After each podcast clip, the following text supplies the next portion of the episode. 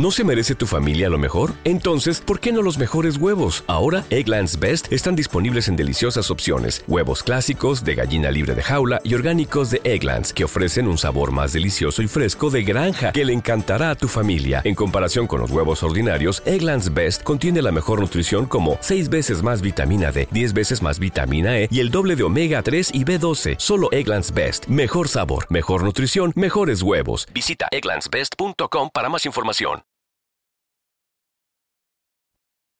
Primera parte del ingenioso hidalgo Don Quijote de la Mancha. Capítulo 19. De las discretas razones que Sancho pasaba con su amo y de la aventura que le sucedió con un cuerpo muerto, con otros acontecimientos famosos. Paréceme, señor mío, que todas estas desventuras que estos días nos han sucedido sin duda alguna han sido pena del pecado cometido por vuestra merced contra la orden de su caballería, no habiendo cumplido el juramento que hizo de no comer pan a manteles ni con la reina folgar, con todo aquello que a esto se sigue, y vuestra merced juró de cumplir hasta quitar aquel almete de malandrino, o como se llama el moro, que no me acuerdo bien. Tienes mucha razón, Sancho, dijo don Quijote. Mas para decirte verdad, ello se me había pasado por la memoria, y también puedes tener por cierto que por la culpa de no habérmelo tú acordado en tiempo, te sucedió aquello de la manta. Pero yo haré la enmienda, modos hay de composición en la orden de caballería para todo. Pues juré yo algo por dicha, respondió Sancho. No importa que no hayas jurado, dijo don Quijote. Basta que yo entiendo que de participantes no estás muy seguro, y por sí o por no, no será malo proveernos de remedio. Pues si ello es así, dijo Sancho, mire vuestra merced no se le torne a olvidar esto como lo del juramento, Quizá les volverá la gana a las fantasmas de solazarse otra vez conmigo y aun con vuestra merced, si le ven tan pertinaz. En estas y otras pláticas les tomó la noche en mitad del camino, sin tener ni descubrir dónde aquella noche se recogiesen. Y lo que no había de bueno en ello era que perecían de hambre, que con la falta de las alforjas les faltó toda la despensa y matalotaje. Y para acabar de confirmar esta desgracia, le sucedió una aventura que sin artificio alguno verdaderamente lo parecía. Y fue que la noche cerró con alguna escuridad, pero con todo esto caminaban, creyendo Sancho, pues aquel camino era real, a una o dos leguas de buena razón hallaría en él alguna venta.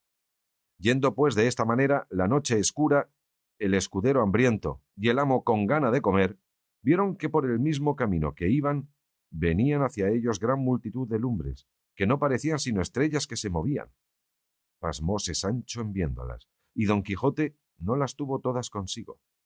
Tiró el uno del cabestro a su asno y el otro de las riendas a su rocino, y estuvieron quedos, mirando atentamente lo que podía ser aquello, y vieron que las lumbres se iban acercando a ellos, y mientras más se llegaban, mayores parecían, a cuya vista Sancho comenzó a temblar como un azogado, y los cabellos de la cabeza se le erizaron a don Quijote, el cual, animándose un poco, dijo esta, sin duda, Sancho, debe de ser grandísima y peligrosísima aventura, donde será necesario que yo muestre todo mi valor y esfuerzo.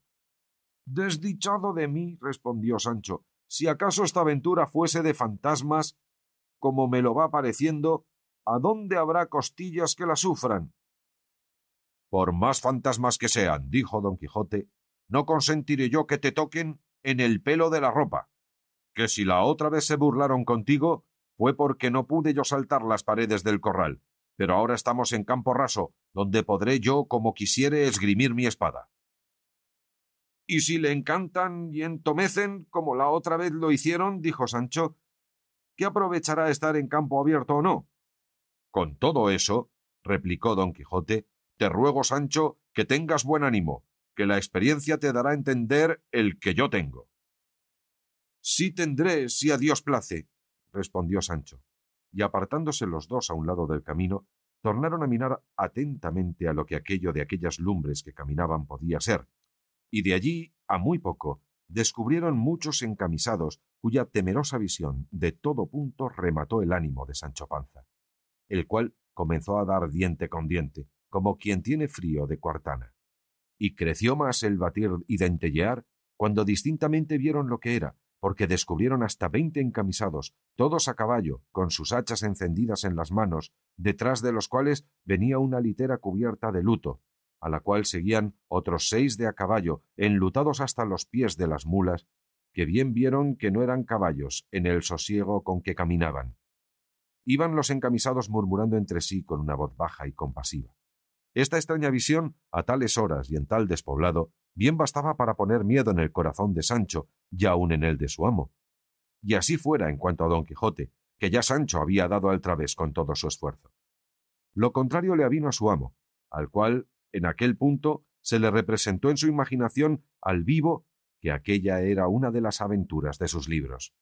Figurósele que la litera eran andas donde debía de ir algún malferido o muerto caballero, cuya venganza a él solo estaba reservada, y sin hacer otro discurso, enristró su lanzón, púsose bien en la silla, y con gentil brío y continente se puso en la mitad del camino por donde los encamisados forzosamente habían de pasar, y cuando los vio cerca, alzó la voz y dijo Deteneos, caballeros, o quien quiera que seáis, y dadme cuenta de quién sois, de dónde venís, a dónde vais, qué es lo que en aquellas andas lleváis, que según las muestras, o vosotros habéis fecho, o vos han fecho algún desaguisado.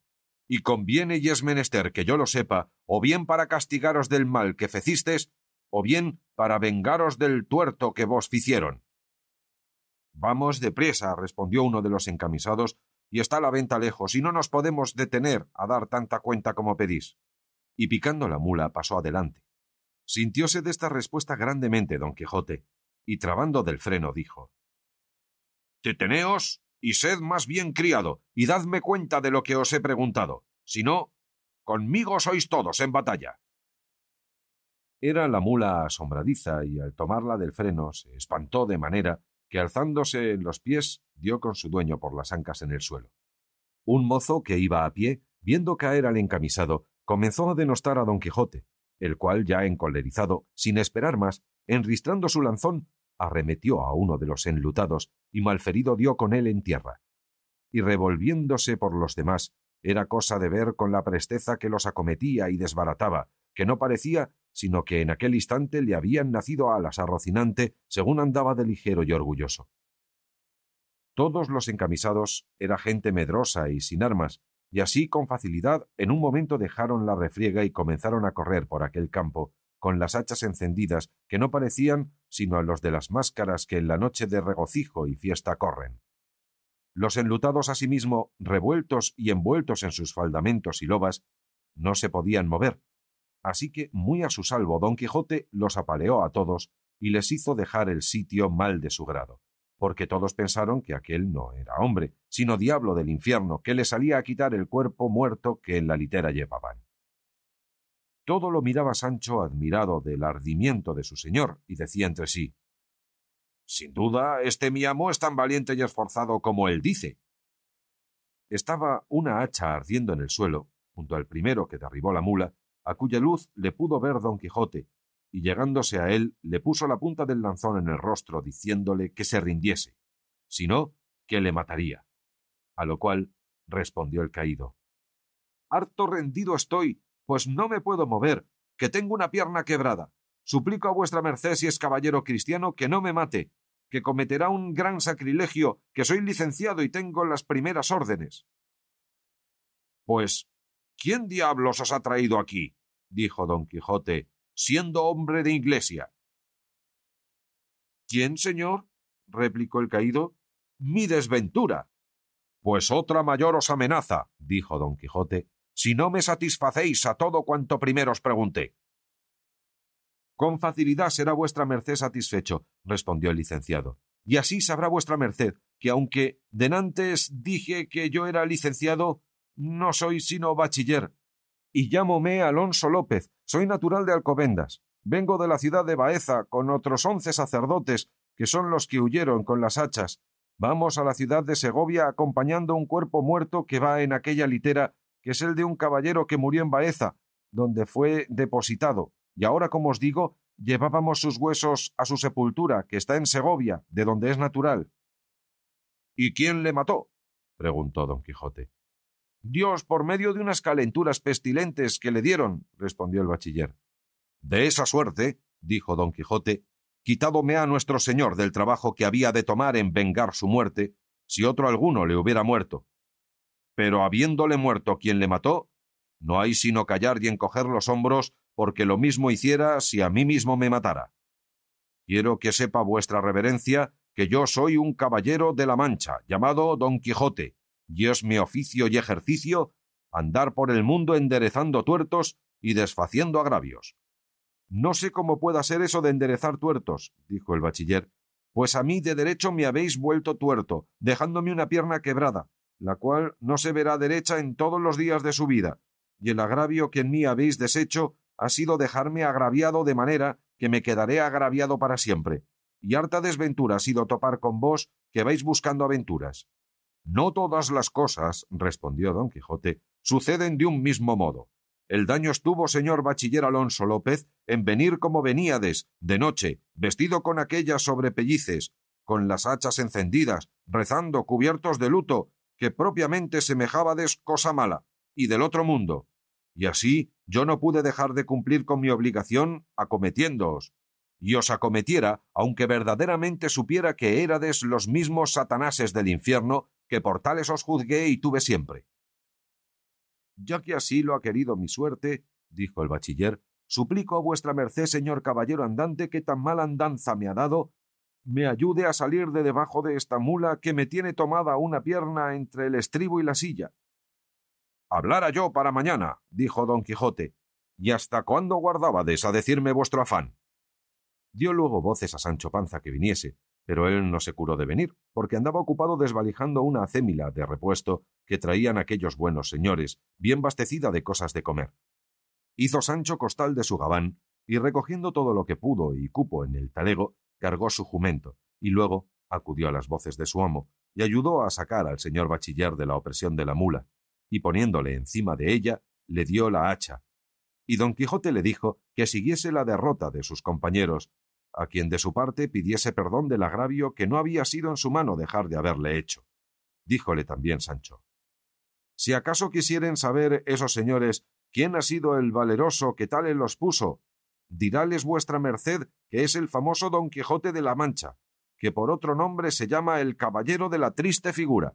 Con esto se fue el bachiller, y don Quijote preguntó a Sancho que qué le había movido a llamarle el Caballero de la Triste Figura, más entonces que nunca. Yo se lo diré, respondió Sancho.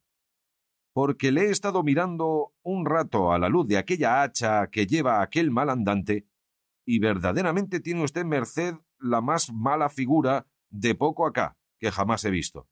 Y débelo de haber causado o ya el cansancio de este combate o ya la falta de las muelas y dientes. No es eso, respondió don Quijote, sino que el sabio a cuyo cargo debe de estar el escribir la historia de mis hazañas le habrá parecido que será bien que yo tome algún nombre apelativo, como lo tomaban todos los caballeros pasados, cual se llamaba el de la ardiente espada, cual el del unicornio, aquel el de las doncellas, aqueste el del ave fénix, el otro el caballero del grifo, estotro el de la muerte. Y por estos nombres e insignias eran conocidos por toda la redondez de la tierra. Y así digo que el sabio ya dicho te habrá puesto en la lengua y en el pensamiento ahora que me llamases el caballero de la triste figura, como pienso llamarme desde hoy en adelante, y para que mejor me cuadre tal nombre, determino de hacer pintar, cuando haya lugar, en mi escudo, una muy triste figura. No hay para qué gastar tiempo y dineros en hacer esa figura, dijo Sancho, sino lo que ha de hacer es que vuestra merced descubra la suya y dé rostro a los que le miraren, que sin más ni más y sin otra imagen ni escudo, le llamarán el de la triste figura. Y créame que le digo verdad, porque le prometo a vuestra merced, señor, y esto sea dicho en burlas, que le hace tan mala cara la hambre y la falta de muelas que, como ya tengo dicho, se podrá muy bien excusar la triste pintura. Rióse don Quijote del donaire de Sancho, pero con todo propuso de llamarse de aquel nombre, en pudiendo pintar su escudo o rodela como había imaginado olvidábaseme de decir que advierta vuestra merced que queda descomulgado por haber puesto las manos violentamente en cosa sagrada justa y jud, si quis suadente diabolo, etc. No entiendo ese latín, respondió don Quijote, mas yo sé bien que no puse las manos, sino este lanzón. Cuanto más que yo no pensé que ofendía a sacerdotes ni a cosas de la Iglesia, a quien respeto y adoro como católico y fiel cristiano que soy, sino a fantasmas y a vestiglos del otro mundo. Y cuando eso así fuese, en la memoria tengo lo que le pasó al Cid Ruy Díaz, cuando quebró la silla del embajador de aquel rey delante de su santidad del Papa, por lo cual lo descomulgó, y anduvo aquel día el buen Rodrigo de Vivar como muy honrado y valiente caballero.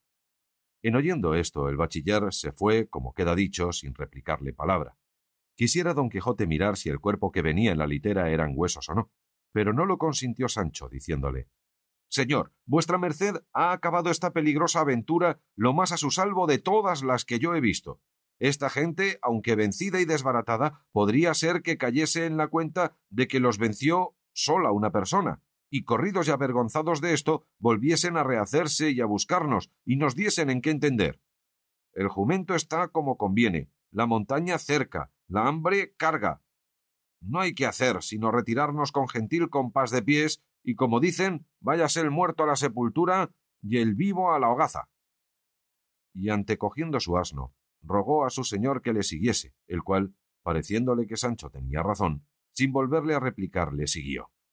Y a poco trecho que caminaban por entre dos montañuelas, se hallaron en un espacioso y escondido valle, donde se apearon y Sancho alivió el jumento, y tendido sobre la verde hierba, con la salsa de su hambre, almorzaron, comieron, merendaron y cenaron a un mismo punto, satisfaciendo sus estómagos con más de una fiambrera que los señores clérigos del difunto, que pocas veces se dejan mal pasar, en la acémila de su repuesto traían. Mas sucedióles otra desgracia, que Sancho la tuvo por la peor de todas, y fue que no tenían vino que beber, ni aun agua que llegar a la boca, y acosados de la sed, dijo Sancho, viendo que el prado donde estaban estaba colmado de verde y menuda hierba, lo que se dirá en el siguiente capítulo. Capítulo 20. De la jamás vista ni oída aventura que con más poco peligro fue acabada de famoso caballero en el mundo como la que acabó el valeroso Don Quijote de la Mancha. No es posible, señor mío, sino que estas hierbas dan testimonio de que por aquí cerca debe estar alguna fuente o arroyo que estas hierbas humedece, y así será bien que vamos un poco más adelante, que ya toparemos donde podamos mitigar esta terrible sed que nos fatiga, que sin duda causa mayor pena que la hambre. Parecióle bien el consejo a don Quijote, y tomando de la rienda a Rocinante y Sancho del cabestro a su asno, después de haber puesto sobre él los relieves que de la cena quedaron, comenzaron a caminar por el prado arriba a tiento, porque la escuridad de la noche no les dejaba ver cosa alguna mas no hubieron andado doscientos pasos cuando llegó a sus oídos un grande ruido de agua, como que de algunos grandes y levantados riscos se despeñaba. Alegróles el ruido en gran manera, y parándose a escuchar hacia qué parte sonaba, oyeron a deshora otro estruendo que les aguó el contento del agua, especialmente a Sancho, que naturalmente era medroso y de poco ánimo. Digo que oyeron que daban unos golpes a compás con un cierto crujir de yarros y cadenas, que acompañados del furioso estruendo del agua, que pusieran pavor a cualquier otro corazón que no fuera el de don Quijote. Era la noche, como se ha dicho, escura, y ellos acertaron a entrar entre unos árboles altos cuyas hojas movidas del blando viento hacían un temeroso y manso ruido, de manera que la soledad, el sitio, la escuridad, el ruido del agua con el susurro de las hojas, todo causaba horror y espanto, y más cuando vieron que ni los golpes cesaban ni el viento dormía, ni la mañana llegaba, añadiéndose a todo esto el ignorar el lugar donde se hallaban. Pero don Quijote, acompañado de su intrépido corazón, saltó sobre Rocinante y embrazando su rodela, terció su lanzón y dijo Sancho amigo, has de saber que yo nací por querer del cielo en esta nuestra edad de hierro para resucitar en ella la de oro, o la dorada, como suele llamarse. Yo soy aquel para quien están guardados los peligros, las grandes hazañas, los valerosos hechos. Yo soy, digo otra vez, quien ha de resucitar los de la tabla redonda, los doce de Francia y los nueve de la fama, y el que ha de poner en olvido los platires, los tablantes, olivantes y tirantes, los febos y belianises, con toda la caterva de los famosos caballeros andantes del pasado tiempo, haciendo en este en que me hallo tales grandezas, extrañezas y fechos de armas que escurezcan las más claras que ellos ficieron. Bien notas, escudero fiel y legal, las tinieblas de esta noche, su extraño silencio, el sordo y confuso estruendo de estos árboles, el temeroso ruido de aquella agua en cuya busca venimos, que parece que se despeñe y derrumba desde los altos montes de la luna, y aquel incesable golpear que nos hiere y lastima los oídos, las cuales cosas todas juntas y cada una por sí son bastantes a infundir miedo, temor y espanto en el pecho del mismo Marte. Cuán más en aquel que no está acostumbrado a semejantes acontecimientos y aventuras. Pues todo esto que yo te pinto son incentivos y despertadores de mi ánimo que ya hace que el corazón me reviente en el pecho con el deseo que tiene de acometer esta aventura, por más dificultosa que se muestra. Así que aprieta un poco las cinchas a Rocinante y quédate a Dios, y espérame aquí hasta tres días no más, en los cuales, si no volviere, puedes tú volverte a nuestra aldea, y desde allí, por hacerme merced y buena obra, irás al Toboso, donde dirás a la incomparable señora mía Dulcinea que su cautivo caballero murió por acometer cosas que le hiciesen digno de poder llamarse suyo. Cuando Sancho oyó las palabras de su amo, comenzó a llorar con la mayor ternura del mundo y a decille Señor, yo no sé por qué quiere vuestra merced acometer esta tan temerosa aventura. Ahora es de noche, y aquí no nos ve nadie. Bien podemos torcer el camino y desviarnos del peligro, aunque no bebamos en tres días, y pues no hay nadie que nos vea, menos habrá que nos note de cobardes, cuanto más que yo he oído predicar al cura de nuestro lugar, que vuestra merced bien conoce, que quien busca el peligro perece en él. Así que no es bien tentar a Dios acometiendo tan desaforado hecho, donde no se puede escapar sino por milagro. Y basta los que ha hecho el cielo con vuestra merced en librarle de ser manteado como yo lo fui y en sacarle vencedor, libre y salvo de entre tantos enemigos como acompañaban al difunto. Y cuando todo esto no mueva ni ablande ese duro corazón, muévale el pensar y creer que apenas se habrá vuestra merced apartado de aquí cuando yo, de miedo, dé mi ánima a quien quisiere llevarla. Yo salí de mi tierra y dejé hijos y mujer por venir a servir a vuestra merced, creyendo valer más y no menos. Pero como la cudicia rompe el saco, a mí me ha rasgado mis esperanzas, pues cuanto más vivas las tenía de alcanzar aquella negra y malhadada ínsula que tantas veces vuestra merced me ha prometido, veo que en pago y trueco de ella me quiere ahora dejar en un lugar tan apartado del trato humano. Por un solo Dios, señor mío, que non se me faga tal desaguisado, y ya que del todo no quiera vuestra merced desistir de acometer este fecho, dilátelo a lo menos hasta mañana, que a lo que a mí me muestra la ciencia que aprendí cuando era pastor, no debe de haber desde aquí al alba tres horas, porque la boca de la bocina está encima de la cabeza y hace la media noche en la línea del brazo izquierdo. ¿Cómo puedes tú, Sancho? dijo don Quijote, ver dónde hace esa línea, ni dónde está esa boca o ese colodrillo que dices, si hace la noche tan escura que no parece en todo el cielo estrella alguna. Así es, dijo Sancho, pero tiene el miedo muchos ojos y ve las cosas debajo de tierra, cuanto más encima del cielo, puesto que por buen discurso bien se puede entender que hay poco de aquí al día. Falte lo que faltare, respondió don Quijote, que no se ha de decir por mí ahora ni en ningún tiempo que lágrimas y ruegos me apartaron de hacer lo que debía a estilo de caballero. Y así te ruego, Sancho, que calles, que Dios, que me ha puesto en corazón de acometer ahora esta tan no vista y tan temerosa aventura, tendrá cuidado de mirar por mi salud y de consolar tu tristeza. Lo que has de hacer es apretar bien las cinchas a Rocinante y quedarte aquí, que yo daré la vuelta presto, vivo o muerto. Viendo pues Sancho la última resolución de su amo, y cuán poco valían con él sus lágrimas, consejos y ruegos, determinó de aprovecharse de su industria y hacerle esperar hasta el día, si pudiese. Y así, cuando apretaba las cinchas al caballo, bonitamente y sin ser sentido, ató con el cabestro de su asno ambos pies a Rocinante, de manera que cuando don Quijote se quiso partir, no pudo, porque el caballo no se podía mover sino a saltos. Viendo Panza el buen suceso de su embuste, dijo Ea, señor, que el cielo, conmovido de mis lágrimas y plegarias, ha ordenado que no se pueda mover Rocinante, y si vos queréis porfiar y espolear y dalle, será enojar a la fortuna y dar coces, como dicen, contra el aguijón. Desesperábase con esto don Quijote, y por más que ponía las piernas al caballo, menos le podía mover.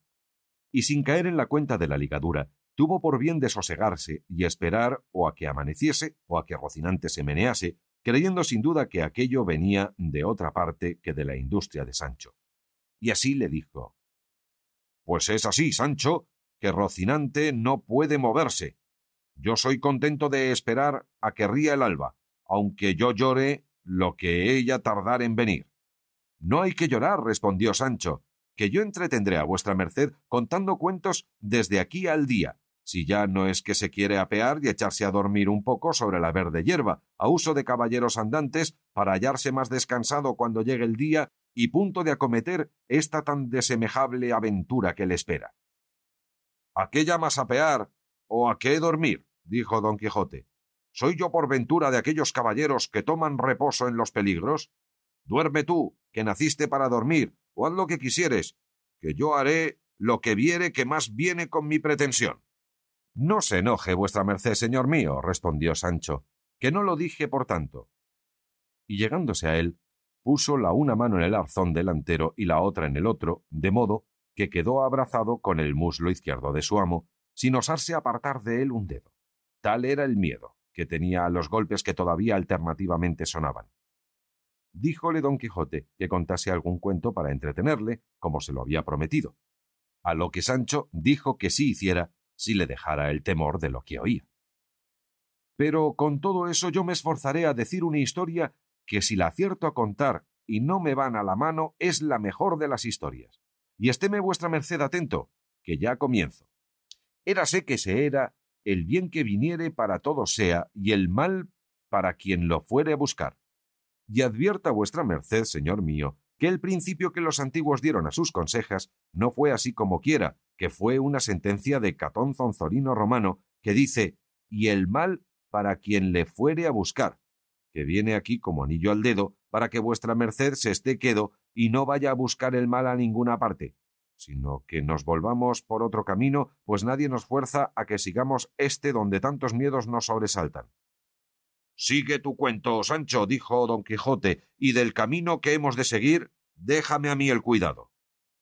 Digo, pues, prosiguió Sancho, que en un lugar de Extremadura había un pastor cabrerizo, quiero decir que guardaba cabras, el cual pastor o cabrerizo, como digo de mi cuento, se llamaba Lope Ruiz, y este Lope Ruiz andaba enamorado de una pastora que se llamaba Torralba, la cual pastora llamada Torralba era hija de un ganadero rico, y este ganadero rico si de esa manera cuentas tu cuento, Sancho, dijo don Quijote, repitiendo dos veces lo que vas diciendo, no acabarás en dos días.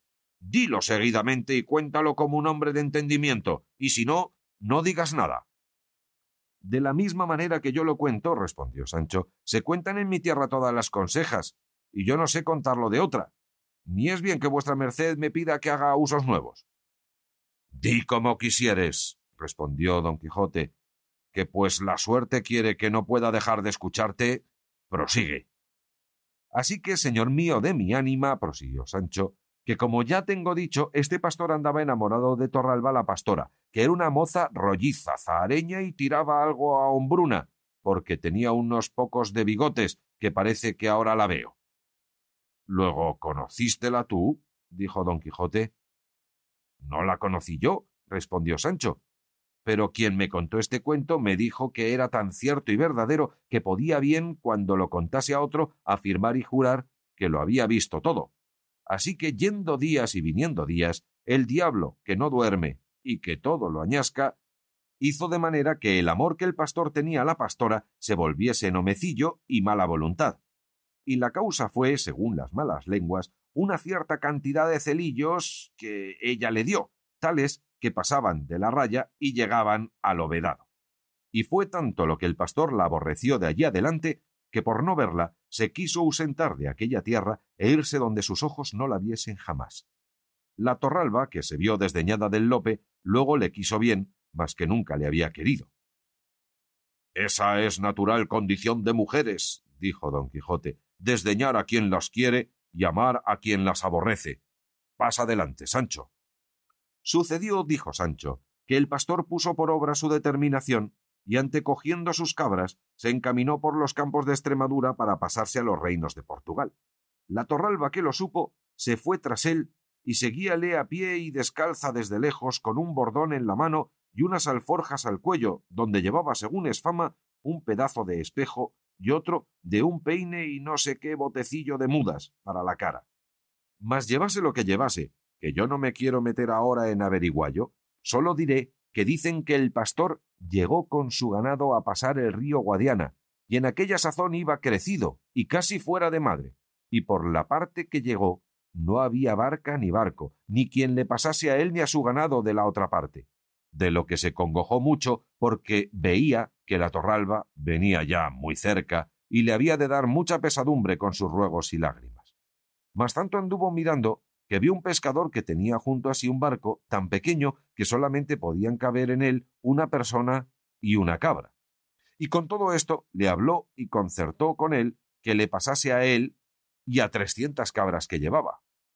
Entró el pescador en el barco y pasó una cabra. Volvió y pasó otra. Tornó a volver y tornó a pasar otra. Tenga vuestra merced cuenta en las cabras que el pescador va pasando, porque si se pierde una de la memoria, se acabará el cuento, y no será posible contar más palabra de él. Sigo, pues, y digo que el desembarcadero de la otra parte estaba lleno de cieno y resbaloso, y tardaba el pescador mucho tiempo en ir y volver. Con todo esto, volvió por otra cabra, y otra, y otra. Haz cuenta que las pasó todas, dijo don Quijote, no andes yendo y viniendo de esta manera, que no acabarás de pasarlas en un año. ¿Cuántas han pasado hasta ahora?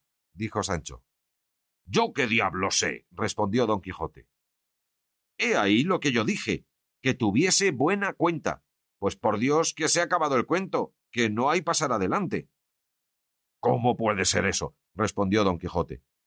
Tan decencia de la historia es saber las cabras que han pasado por extenso que si se yerra una del número no puede seguir adelante con la historia. No, señor, en ninguna manera, respondió Sancho, porque así como yo pregunté a vuestra merced que me dijese cuántas cabras habían pasado y me respondió que no sabía, en aquel mismo instante se me fue a mí de la memoria cuánto me quedaba por decir, y a fe que era de mucha virtud y contento.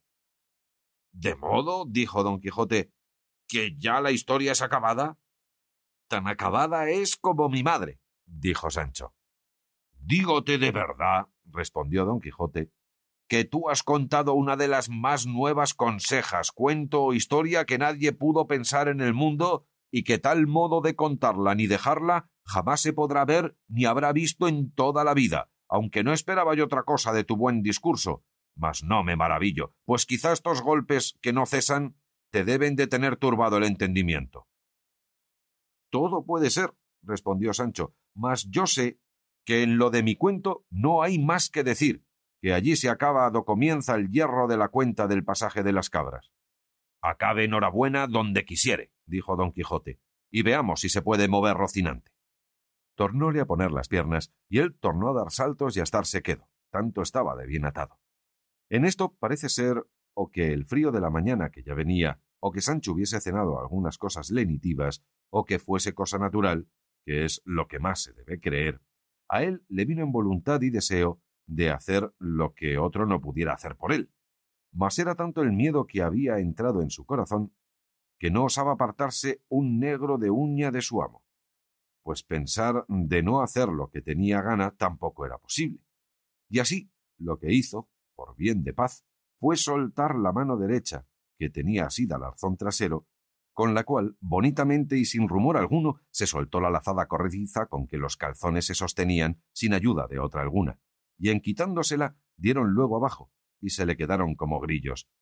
Tras esto, alzó la camisa lo mejor que pudo y echó al aire entrambas posaderas, que no eran muy pequeñas. Hecho esto, que él pensó que era lo más que tenía que hacer para salir de aquel terrible aprieto y angustia, le sobrevino otra mayor, que fue que le pareció que no podía mudarse sin hacer estrépito y ruido, y comenzó a apretar los dientes y a encoger los hombros, recogiendo en sí el aliento todo cuanto podía. Pero con todas estas diligencias fue tan desdichado que al cabo al cabo vino a hacer un poco de ruido, bien diferente de aquel que a él le ponía tanto miedo oyólo don Quijote y dijo ¿Qué rumor es ese, Sancho? No sé, señor, respondió él. Alguna cosa nueva debe de ser, que las aventuras y desventuras nunca comienzan por poco. Tornó otra vez a probar Ventura, y sucedióle también que sin más ruido ni alboroto que el pasado se halló libre de la carga que tanta pesadumbre le había dado. Mas como don Quijote tenía el sentido del olfato tan vivo como el de los oídos, y Sancho estaba tan junto y cosido a él, que casi por línea recta subían los vapores hacia arriba, no se pudo excusar de que algunos no llegasen a sus narices, y apenas hubieron llegado cuando él fue al socorro, apretándolas entre los dos dedos, y con tono algo gangoso dijo Paréceme, Sancho, que tienes mucho miedo. Sí tengo, respondió Sancho, mas ¿en qué lo echa de ver vuestra merced ahora más que nunca? En que ahora más que nunca hueles y no a ámbar, respondió don Quijote.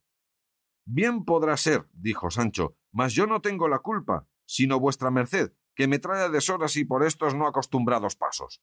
Retírate tres o cuatro allá, amigo, dijo don Quijote, todo esto sin quitarse los dedos de las narices, y desde aquí adelante ten más cuenta con tu persona y con lo que debes a la mía, que la mucha conversación que tengo contigo ha engendrado este menosprecio.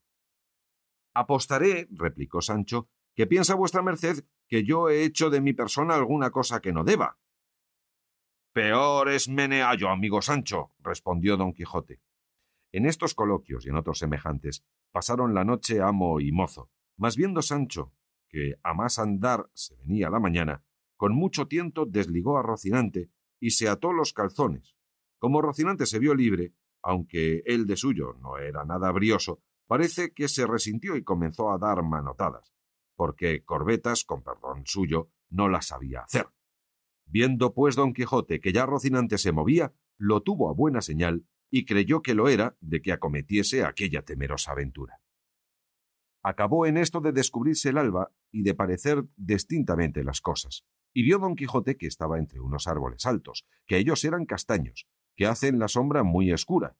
Sintió también que el golpear no cesaba, pero no vio quién lo podía causar, y así sin más detenerse, hizo sentir las espuelas a Rocinante, y tornando a despedirse de Sancho, le mandó que allí le aguardase tres días a lo más largo, como ya otra vez lo había dicho, y que si al cabo de ellos no hubiese vuelto, tuviese por cierto que Dios había sido servido de que en aquella peligrosa aventura se le acabasen sus días.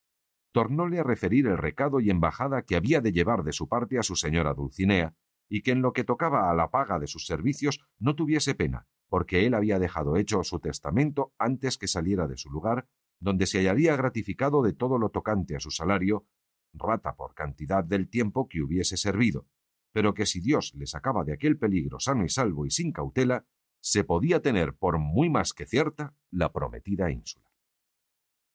De nuevo tornó a llorar Sancho, oyendo de nuevo las lastimeras razones de su buen señor, y determinó de no dejarle hasta el último tránsito y fin de aquel negocio.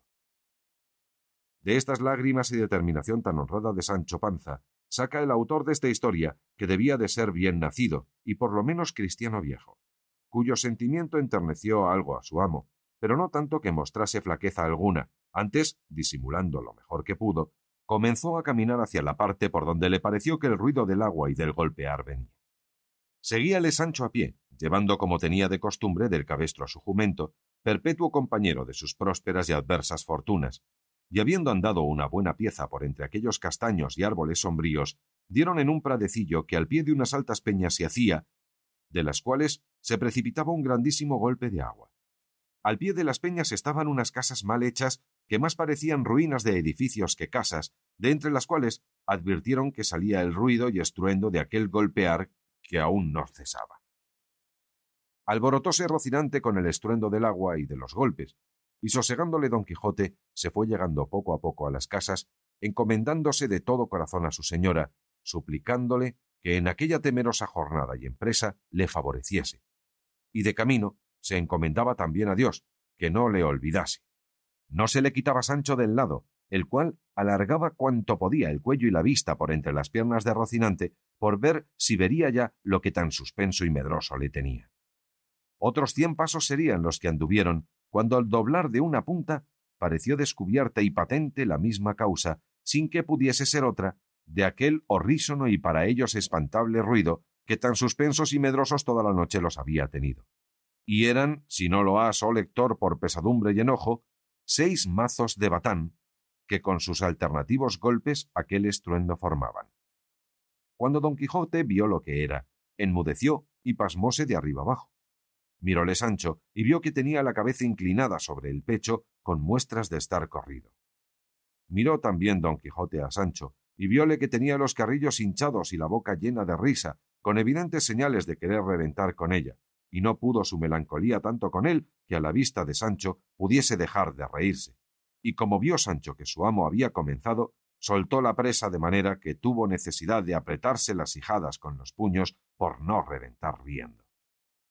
Cuatro veces sosegó, y otras tantas volvió a su risa, con el mismo ímpetu que primero, de lo cual ya se daba al diablo don Quijote, y más cuando le oyó decir, como por modo de fisga.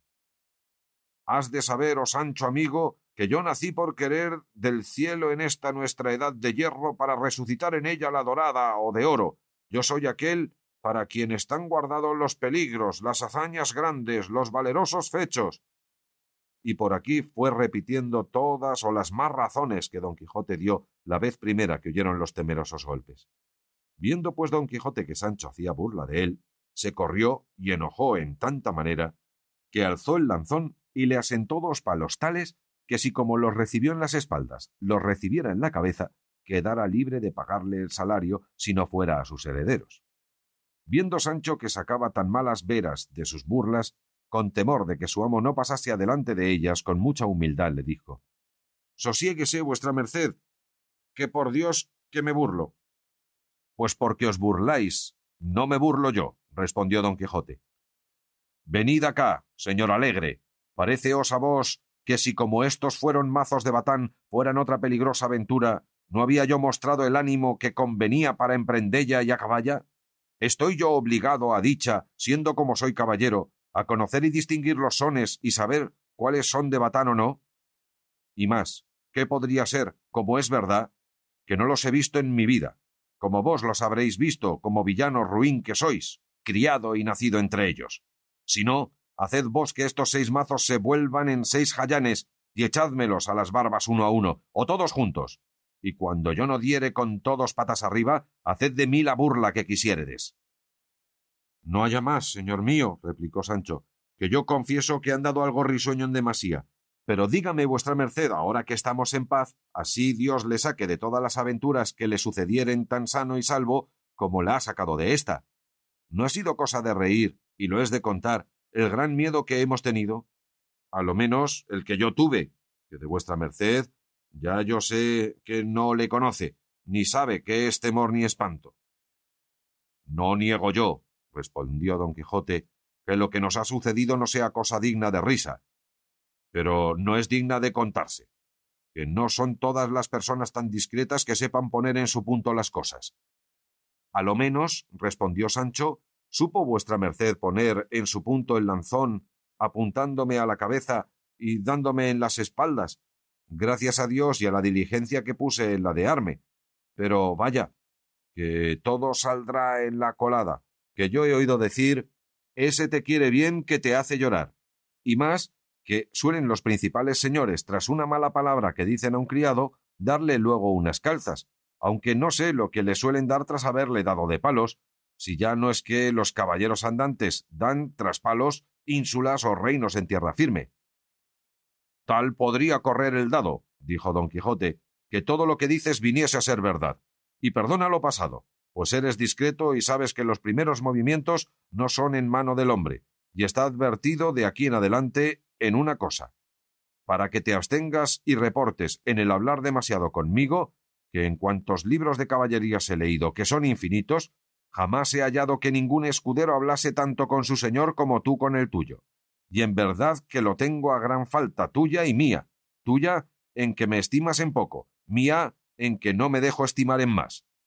Sí, que Gandalín, escudero de Amadís de Gaula, conde fue de la ínsula firme, y se lee de él que siempre hablaba a su señor con la gorra en la mano, inclinada la cabeza y doblado el cuerpo more turquesco. Pues qué diremos de Gasabal, escudero de don Galaor, que fue tan callado que para declararnos la excelencia de su maravilloso silencio sola una vez se nombra su nombre en toda aquella grande como verdadera historia. De todo lo que he dicho, has de inferir, Sancho, que es menester hacer diferencia de amo a mozo, de señor a criado y de caballero a escudero. Así que desde hoy en adelante nos hemos de tratar con más respeto, sin darnos cordelejo, porque de cualquiera manera que yo me enoje con vos, ha de ser mal para el cántaro. Las mercedes y beneficios que yo os he prometido llegarán a su tiempo. Y si no llegaren, el salario a lo menos no se ha de perder, como ya os he dicho. Está bien cuanto vuestra merced dice, dijo Sancho, pero querría yo saber por si acaso no llegase el tiempo de las mercedes y fuese necesario acudir al de los salarios, ¿cuánto ganaba un escudero de un caballero andante en aquellos tiempos? y si se concertaban por meses o por días como peones de albañir. No creo yo, respondió don Quijote, que jamás los tales escuderos estuvieron a salario, sino a merced. Y si yo ahora te le he señalado a ti en el testamento cerrado que dejé en mi casa, fue por lo que podía suceder, que aún no sé cómo prueba en estos tan calamitosos tiempos nuestros la caballería, y no querría que por pocas cosas penase mi ánima en el otro mundo. Porque quiero que sepa, Sancho, que en él no hay estado más peligroso que el de los aventureros. Así es en verdad, dijo Sancho, pues sólo el ruido de los mazos de un batán pudo alborotar y desasosegar el corazón de un tan valeroso andante aventurero como es vuestra merced. Más bien puede estar seguro que de aquí adelante no despliegue mis labios para hacer donaire de las cosas de vuestra merced, si no fuere para honrarle, como a mi amo y señor natural. De esa manera, replicó don Quijote, vivirá sobre la haz de la tierra, porque después de a los padres, a los amos se ha de respetar como si lo fuesen. Capítulo 21. que trata de la alta aventura y rica ganancia del yelmo de Mambrino, con otras cosas sucedidas a nuestro invencible caballero. En esto comenzó a llover un poco, y quisiera Sancho que se entraran en el molino de los batanes, mas habíales cobrado tal aborrecimiento don Quijote por la pesada burla, que en ninguna manera quiso entrar dentro. Y así, torciendo el camino a la derecha mano, dieron en otro como el que habían llevado el día de antes. De allí a poco descubrió don Quijote un hombre a caballo que traía en la cabeza una cosa que relumbraba como si fuera de oro, y aun él apenas la hubo visto cuando se volvió a Sancho y le dijo Paréceme, Sancho, que no hay refrán que no sea verdadero, porque todos son sentencias sacadas de la misma experiencia, madre de las ciencias todas, especialmente aquel que dice donde una puerta se cierra, otra se abre. Dígolo, porque si anoche nos cerró la aventura la puerta de la que buscábamos, engañándonos con los batanes, ahora nos abre de par en par otra, para otra mejor y más cierta aventura, que si yo no acertare a entrar por ella, mía será la culpa, sin que la pueda dar a la poca noticia de batanes ni a la escuridad de la noche. Digo esto, porque si no me engaño, hacia nosotros viene uno que trae en su cabeza puesto el yelmo de Mambrino, sobre el que yo hice el juramento que sabes. Mire vuestra merced bien lo que dice y mejor lo que hace, dijo Sancho, que no querría que fuesen otros batanes que nos acabasen de abatanar y aporrear el sentido. Válate al diablo por hombre, replicó don Quijote. ¿Qué va de yelmo a batanes?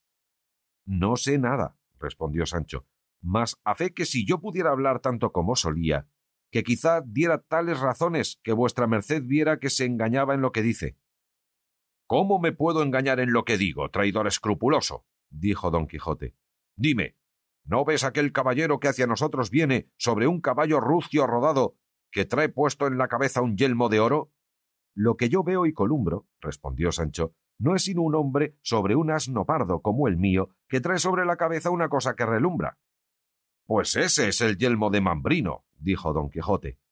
Apártate a una parte y déjame con él a solas. Verás cuán sin hablar palabra, por ahorrar del tiempo, concluyo esta aventura y queda por mío el yelmo que tanto he deseado.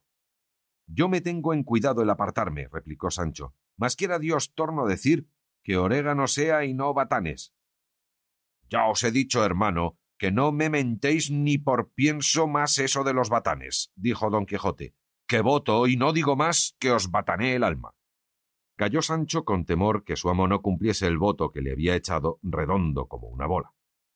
Es pues el caso que el yelmo y el caballo y caballero que don Quijote veía era esto, que en aquel contorno había dos lugares, el uno tan pequeño que ni tenía botica ni barbero, y el otro, que estaba junto a él, sí. Y así, el barbero del mayor servía al menor, el cual tuvo necesidad un enfermo de sangrarse y otro de hacerse la barba, para lo cual venía el barbero y traía una vacía de azófar. Y quiso la suerte que al tiempo que venía comenzó a llover, y porque no se le manchase el sombrero, que debía de ser nuevo, se puso la vacía sobre la cabeza y como estaba limpia, desde media legua relumbraba. Venía sobre un asno pardo, como Sancho dijo, y esta fue la ocasión que a don Quijote le pareció caballo rucio rodado y caballero y yelmo de oro, que todas las cosas que veía con mucha facilidad las acomodaba a sus desvariadas caballerías y malandantes pensamientos. Y cuando él vio que el pobre caballero llegaba cerca, sin ponerse con él en razones, a todo correr de Rocinante, le enristró con el lanzón bajo, llevando intención de pasarle de parte a parte. Mas cuando a él llegaba, sin detener la furia de su carrera, le dijo Defiéndete, cautiva criatura, o entriégame de tu voluntad lo que con tanta razón se me debe. El barbero, que tan sin ni pensarlo ni temerlo vio venir aquella fantasma sobre sí, no tuvo otro remedio para poder guardarse del golpe de la lanza, si no fue el dejarse caer del asno abajo, y no hubo tocado el suelo cuando se levantó más ligero que un gamo y comenzó a correr por aquel llano que no le alcanzara el viento. Dejóse la vacía en el suelo, con la cual se contentó don Quijote, y dijo que el pagano había andado discreto y que había imitado al castor, el cual, viéndose acosado de los cazadores, se taraza y arpa con los dientes aquello por lo que él, por distinto natural, sabe que es perseguido. Mandó a Sancho que alzase el yelmo, el cual, tomándola en las manos, dijo Por Dios que la vacía es buena y que vale un real de a ocho como un maravedí. Y dándosela a su amo, se la puso luego en la cabeza, rodeándola a una parte y a otra, buscándole el encaje, y como no se le hallaba, dijo Sin duda que el pagano a cuya medida se forjó primero esta famosa celada debía de tener grandísima cabeza, y lo peor de ello es que le falta la mitad. Cuando Sancho oyó llamar a la vacía celada, no pudo tener la risa, mas vínosele a las mientes la cólera de su amo, y cayó en la mitad de ella. ¿De qué te ríes, Sancho? Dijo don Quijote. Ríome, respondió él, de considerar la gran cabeza que tenía el pagano dueño de este almete, que no semeja sino una vacía de barbero pintiparada. ¿Sabes qué imagino, Sancho? Que esta famosa pieza de este encantado yelmo, por algún extraño accidente, debió de venir a manos de quien no supo conocer ni estimar su valor, y sin saber lo que hacía, viéndola de oro purísimo, debió de fundir la mitad para aprovecharse del precio, y de la otra mitad hizo esta que parece vacía de barbero, como tú dices. Pero sea lo que fuere, que para mí, que la conozco, no hace al caso su transmutación, que yo la aderezaré en el primer lugar donde haya herrero, y de suerte que no le haga ventaja ni aun le llegue la que hizo y forjó el dios de las herrerías para el dios de las batallas, y en este entretanto la traeré como pudiere, que más vale algo que no nada, cuanto más que bien será bastante para defenderme de alguna pedrada. Eso será, dijo Sancho, si no se tira con honda, como se tiraron en la pelea de los dos ejércitos cuando les antiguaron a vuestra merced las muelas y le rompieron el alcuza donde venía aquel benditísimo brebaje que me hizo vomitar las asaduras. No me da mucha pena el haberle perdido, pues ya sabes tú, Sancho, dijo don Quijote, que yo tengo la receta en la memoria. También la tengo yo, respondió Sancho, pero si yo le hiciere y le probare más en mi vida, aquí sea mi hora. Cuanto más que no pienso ponerme en ocasión de haberle menester, porque pienso guardarme con todos mis cinco sentidos de ser ferido ni de ferir a nadie. De lo del ser otra vez manteado no digo nada, que semejantes desgracias mal se pueden prevenir, y si vienen, no hay que hacer otra cosa sino encoger los hombros, detener el aliento, cerrar los ojos y dejarse ir por donde la suerte y la manta nos llevare. Mal cristiano eres, Sancho, dijo oyendo esto don Quijote, porque nunca olvidas la injuria que una vez te han hecho. Pues sábete que es de pechos nobles y generosos no hacer caso de niñerías. ¿Qué pie sacaste cojo? ¿Qué costilla quebrada? ¿Qué cabeza rota? Para que no se te olvide aquella burla. Que bien apurada la cosa burla fue y pasatiempo. que a no entenderlo yo así, ya yo hubiera vuelto allá y hubiera hecho en tu venganza más daño que el que hicieron los griegos por la robada Helena, la cual, si fuera en este tiempo o mi Dulcinea fuera en aquel, pudiera estar segura que no tuviera tanta fama de hermosa como tiene. Y aquí dio un suspiro y le puso en las nubes, y dijo Sancho Pase por burlas, pues la venganza no puede pasar en veras. Pero yo sé de qué calidad fueron las veras y las burlas, y sé también que no se me caerán de la memoria como nunca se quitarán de las espaldas. Pero dejando esto aparte, dígame vuestra merced qué haremos de este caballo rucio rodado que parece asno pardo, que dejó aquí desamparado aquel martino que vuestra merced derribó, que según él puso los pies en polvorosa y cogió las de Villadiego, no lleva pergeño de volver por él jamás. Y para mis barbas, si no es bueno el rucio.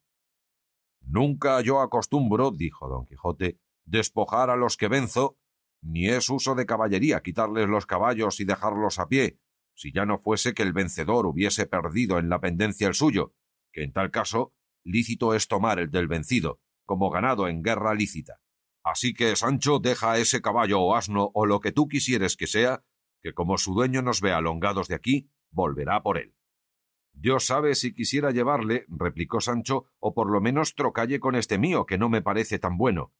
Verdaderamente que son estrechas las leyes de caballería, pues no se extienden a dejar trocar un asno por otro, y querría saber si podría trocar los aparejos siquiera. En eso no estoy muy cierto, respondió don Quijote. Y en caso de duda, hasta estar mejor informado, digo que los trueques, si es que tienes de ellos necesidad extrema. Tan extrema es, respondió Sancho, que si fueran para mí misma persona, no los hubiera menester más.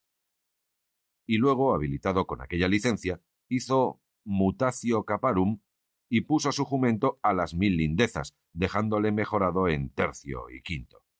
Hecho esto, almorzaron de las obras del real que de la cémila despojaron, bebieron del agua del arroyo de los batanes, sin volver la cara a mirallos, tal era el aborrecimiento que les tenían por el miedo en que les habían puesto. Cortada pues la cólera y aun la melancolía, subieron a caballo y sin tomar determinado camino, por ser muy de caballeros andantes el no tomar ninguno cierto, se pusieron a caminar por donde la voluntad de Rocinante quiso, que se llevaba tras sí la de su amo, y aun la del asno, que siempre le seguía por donde quiera que guiaba, en buen amor y compañía.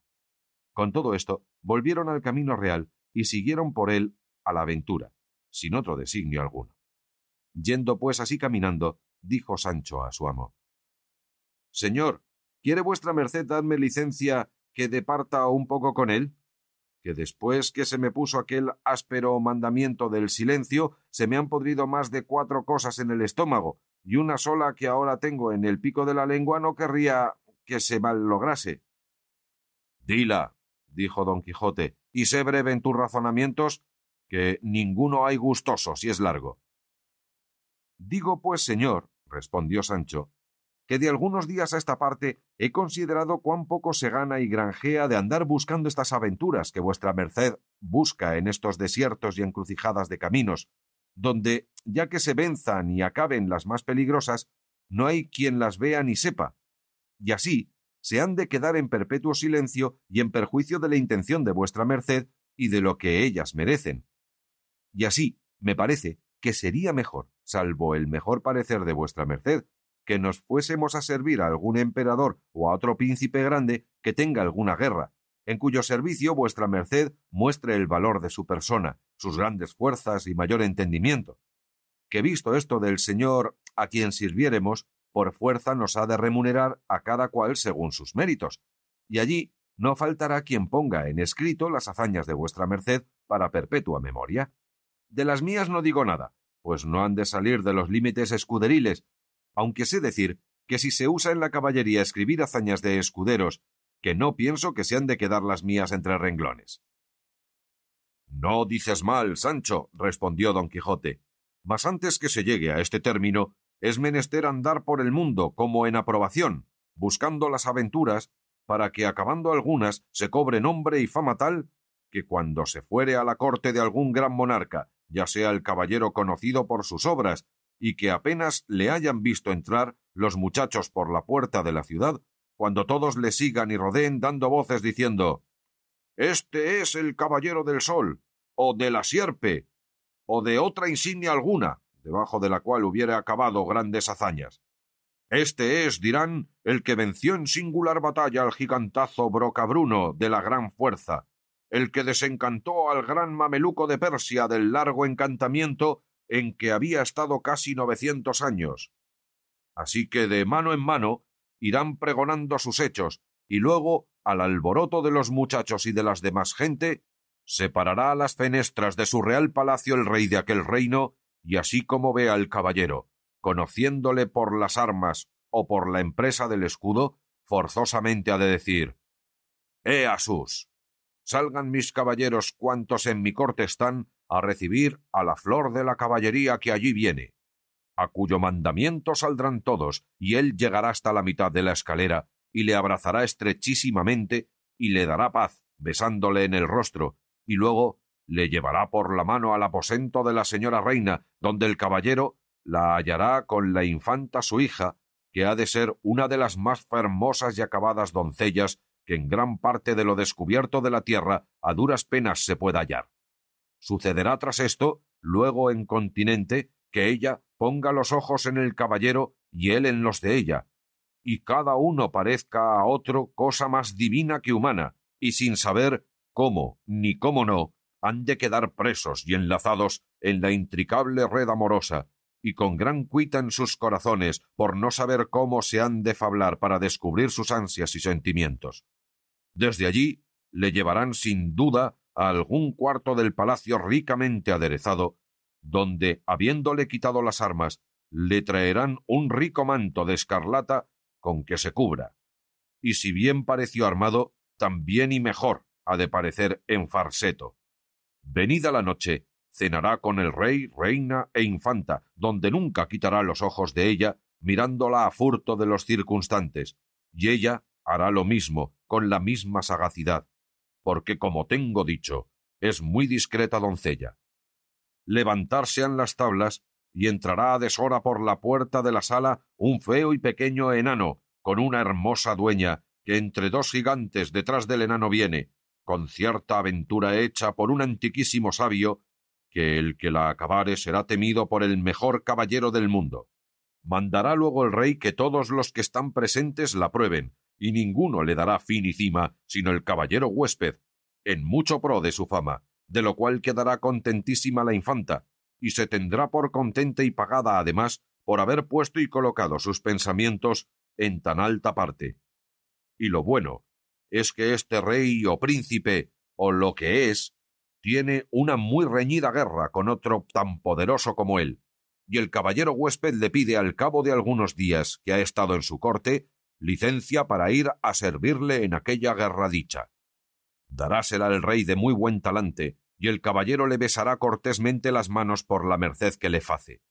Y aquella noche se despedirá de su señora la infanta por las rejas de un jardín, que cae en el aposento donde ella duerme, por las cuales ya otras muchas veces la había fablado, siendo medianera y sabidora de todo, una doncella de quien la infanta mucho se fiaba. Suspirará él, desmayaráse ella, traerá agua la doncella, acuitaráse mucho porque viene la mañana y no querría que fuesen descubiertos por la honra de su señora. Finalmente, la infanta volverá en sí y dará sus blancas manos por la reja al caballero, el cual se las besará mil y mil veces, y se las bañará en lágrimas.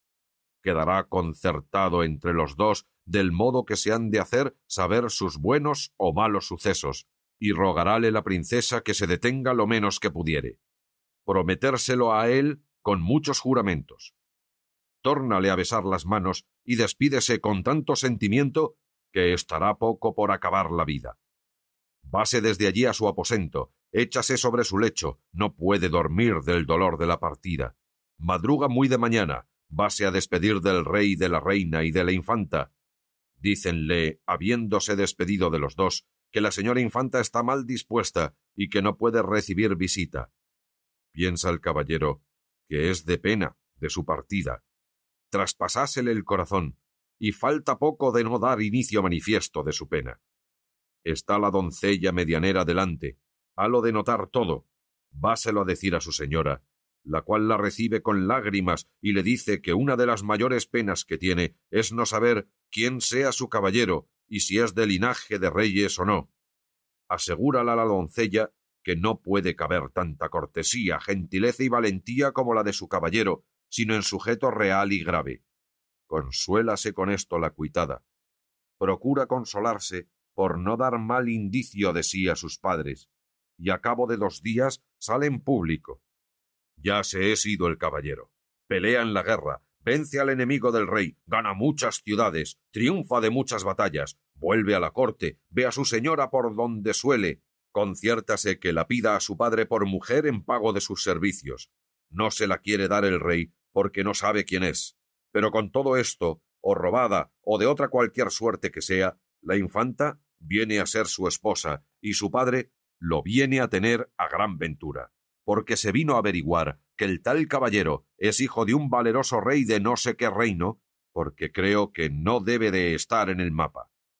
Mueres el padre, hereda la infanta, queda rey el caballero, en dos palabras. Aquí entra luego el hacer mercedes a su escudero y a todos aquellos que le ayudaron a subir a tan alto estado. Casa a su escudero con una doncella de la infanta, que será sin duda la que fue tercera en sus amores, que es hija de un duque muy principal. Eso pido, y barras derechas, dijo Sancho. A eso me atengo, porque todo al pie de la letra de suceder por vuestra merced, llamándose el caballero de la triste figura. No lo dudes, Sancho, replicó don Quijote, porque del mismo modo y por los mismos pasos que esto he contado, suben y han subido los caballeros andantes a ser reyes y emperadores. Sólo falta ahora mirar qué rey de los cristianos o de los paganos tenga guerra y tenga hija hermosa. Pero tiempo habrá para pensar esto, pues, como te tengo dicho, primero se ha de cobrar fama por otras partes que se acuda a la corte. También me falta otra cosa, que puesto caso que se halle rey con guerra y con hija hermosa, y que yo haya cobrado fama increíble por todo el universo, no sé yo cómo se podía hallar que yo sea de linaje de reyes, o por lo menos primo segundo de emperador, porque no me querrá el rey dar a su hija por mujer, si no está primero muy enterado en esto, aunque más lo merezcan mis famosos hechos. Así que por esta falta temo perder lo que mi brazo tiene bien merecido. Bien es verdad que yo soy hijodalgo, de solar conocido, de posesión y propiedad, y de devengar quinientos sueldos, y podría ser que el sabio que escribiese mi historia deslindase de tal manera mi parentela y descendencia que me hallase quinto o sexto nieto de rey, porque te hago saber, Sancho, que hay dos maneras de linajes en el mundo, unos que traen y derivan su descendencia de príncipes y monarcas, a quien poco a poco el tiempo ha deshecho, y han acabado en punta, como pirámide puesta al revés. Otros tuvieron principio de gente baja y van subiendo de grado en grado hasta llegar a ser grandes señores, de manera que está la diferencia en que unos fueron que ya no son, y otros son que ya no fueron. Y podría ser yo de estos, que después de averiguado hubiese sido mi principio grande y famoso, con lo cual se debía de contentar el rey mi suegro que hubiere de ser.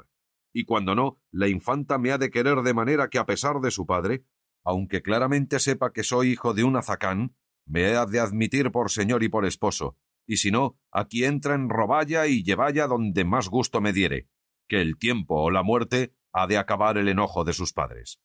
Ahí entra bien también, dijo Sancho, lo que algunos desalmados dicen.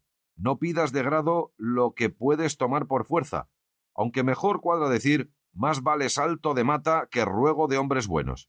Dígolo, porque si el rey suegro de vuestra merced no se quisiere domeñar a entregalle a mi señora la infanta, no hay sino como vuestra merced dice, roballa y trasponella.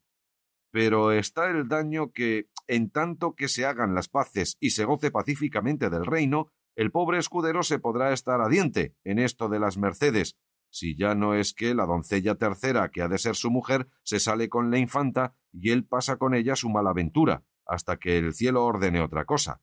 Porque bien podrá, creo yo, desde luego dársela a su señor por legítima esposa. Eso no hay quien la quite, dijo don Quijote.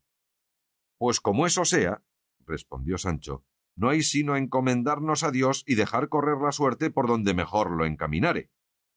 Hágalo Dios, respondió don Quijote, como yo deseo y tú, Sancho, has menester, y ruin sea quien por ruin se tiene. Sea par Dios, dijo Sancho, que yo cristiano viejo soy, y para ser conde, eso me basta. Y aun te sobra, dijo don Quijote, y cuando no lo fueras, no hacía nada al caso, porque siendo yo el rey, bien te puedo dar nobleza sin que la compres ni me sirvas con nada, porque en haciéndote conde, cátate ahí, caballero, y digan lo que dijeren, que a buena fe, que te han de llamar señoría, mal que les pese. Y montas que no sabría yo autorizar el litado, dijo Sancho. Dictado has de decir que no litado, dijo su amo. Sea así, respondió Sancho Panza. Digo que les sabría bien acomodar, porque por vida mía que un tiempo fui munidor de una cofradía, y que me asentaba tan bien la ropa de munidor que decían todos que tenía presencia para poder ser prioste de la misma cofradía.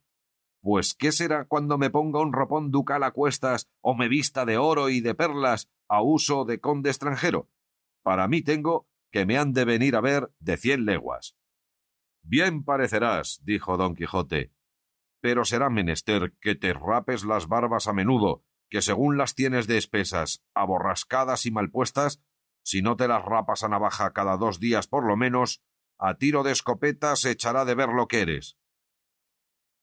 ¿Qué hay más? dijo Sancho, sino tomar un barbero y tenelle asalariado en casa, y aun si fuere menester, le haré que ande tras mí como caballerizo de grande. Pues, ¿cómo sabes tú? preguntó don Quijote, que los grandes llevan detrás de sí a sus caballerizos. Yo se lo diré, respondió Sancho.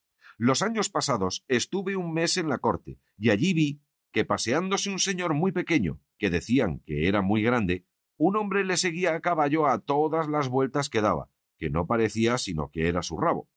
Pregunté que cómo aquel hombre no se juntaba con el otro, sino que siempre andaba tras de él.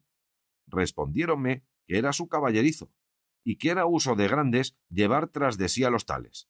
Desde entonces, lo sé también, que nunca se me olvidado. Digo que tienes razón, dijo don Quijote, y que así puedes tú llevar a tu barbero, que los usos no vinieron todos juntos, ni se inventaron a una, y puedes ser tú el primero conde que lleve tras sí su barbero, y aún es de más confianza el hacer la barba que ensillar un caballo. Quédese eso del barbero a mi cargo, dijo Sancho, y al de vuestra merced se quede el procurar venir a ser rey y el hacerme conde.